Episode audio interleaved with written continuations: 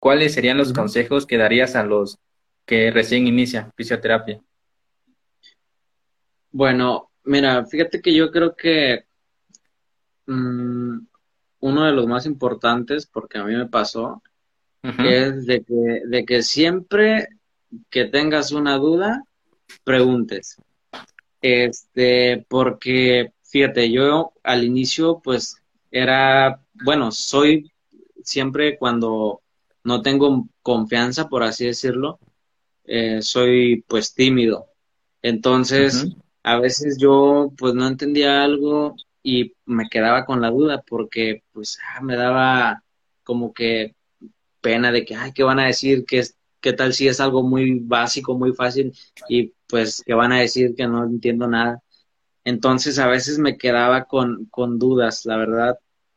Y ya después dije, pues era algo tonto y, pues es como todo, al inicio lo ves así, pero pues lo que más aconsejaría es de que nunca se queden con dudas, siempre estén preguntando, este, mm, ahora sí que sean preguntones en, en todo y no tampoco se queden nada más con las respuestas que les den, porque muchas veces pues te dicen la respuesta y después te preguntan algo a ti y das la misma respuesta, pero no sabes ni el por qué.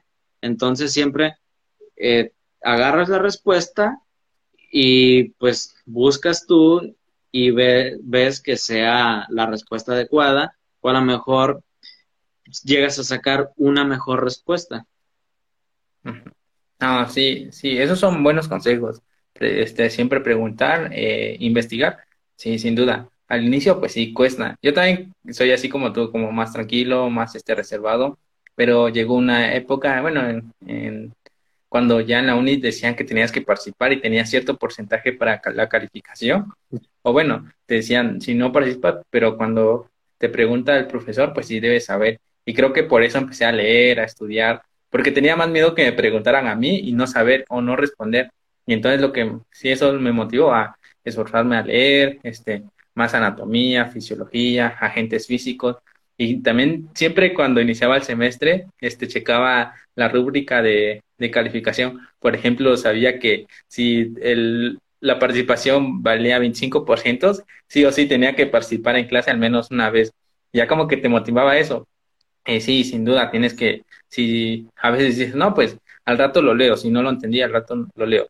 Y no es cierto, porque si, si no lo leíste hoy, mañana menos. Y tienes que estar en constante, constante, este, ajá, en constante, en constante participación para que resuelvas tus dudas, todo lo que tengas, aunque sean, como decía, no hay preguntas tontas, ¿no? Siempre, siempre intentar ser este, expresar tus opiniones o en cuanto a tratamiento, no importa aunque, aunque no esté mal, porque el profesor pues te va a dar retroalimentación, te va a decir en qué estás mal, en qué estás bien, y eso ayuda bastante en tu formación como oficio. Y sí, buenos consejos que estás dando.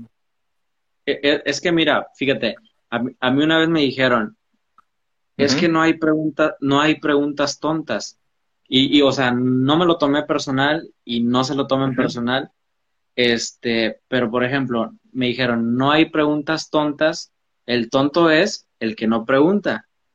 Y dije, ala, pues puede tener razón, porque, o sea, por más tonta que veas tu pregunta, a lo mejor a ti se te dificulta eso a lo mejor a alguien más se le dificulta algo que a ti se te hace muy fácil. Entonces, pues la verdad, yo ahorita ya a esta altura, pues digo, pues sí, cierto, preguntas tontas no hay. Este, simplemente a veces es más que nada la inseguridad de la persona o el miedo de, pues, de que van a decir que no sé. O... Es como todo, cuando inicias la carrera siempre pasa eso, o siento yo que pasa eso, porque este, pues casi las personas con, yo me juntaba mucho con una amiga y ella, eh, o sea, era muy buena, pero igual casi nunca participaba y ella se sabía las respuestas. Entonces, pues, o sea, ya cuando le preguntaban, pues ella contestaba, pero si era por participación, no, no participaba mucho. Pero pues así pasa siempre, yo creo. Sí, a, mí varias veces me pasó eso. Ya sabía la respuesta, pero esperaba hasta que preguntaban así directamente. Ya tenía que participar. Como te decía, sí, siempre checaba el porcentaje de participación. Si era 10%, 15%, como que no le ponía tanto empeño. Pero ya cuando valía 15, 30, y también te voy a contar una historia. En, siempre se los comento porque llegó un semestre donde un profesor siempre pedía participaciones. Y en mi grupo, pues sí, éramos como veintitantos, 28, 29 alumnos y tenías que haber leído algo diferente, algo que aportara al tratamiento, algo nuevo a la definición. Imagínate, decía, ¿quién quiere participar? Llegando al, inicio de la clase, decía, ¿quién quiere participar? Y veías 15, 10 manos levantadas. Entonces tú tenías que estar entre las 10 primeras para que dieras algo que no habían leído los demás. Y eso sí motivaba bastante a seguir leyendo y se veía quién sí estaba leyendo, quién investigaba bien, y sí, me tocó con varios compañeros que sí estructuraban bien sus o argumentaban bien lo que decía y decía, ah, qué chido. Y sí, y ahí como que me motivó también eso, compañeros. Yo, yo siempre estoy a favor de la competencia porque te motiva a mejorar, a que leas, a que estudies, aunque y así te va forjando un buen este una buena un buen carácter en cuanto a participación, pero así, este hasta que te obligan, sí tienes que hacerlo sí o sí.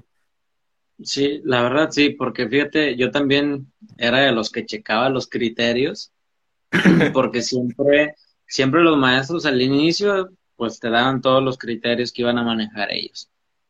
Y pues la desventaja era de que a mí casi siempre los criterios de participación era como del 10, máximo 15%.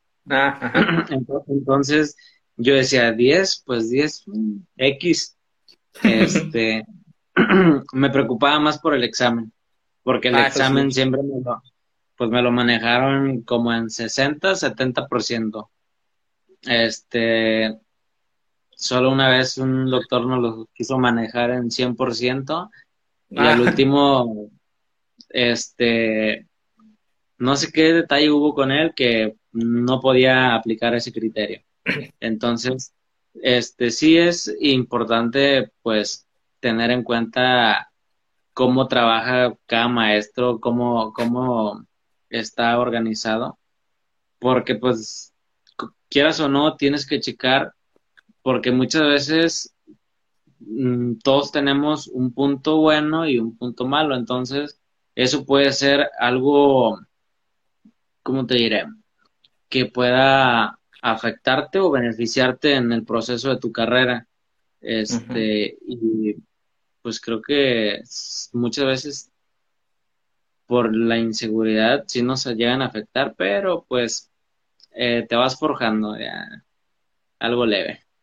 Sí, sí, cada uno tiene habilidades diferentes y ya algunos son buenos, por ejemplo, hay unos son buenos exponiendo, este, otros leyendo, este, otros, como decía, estudian en equipo, como que se les queda mal.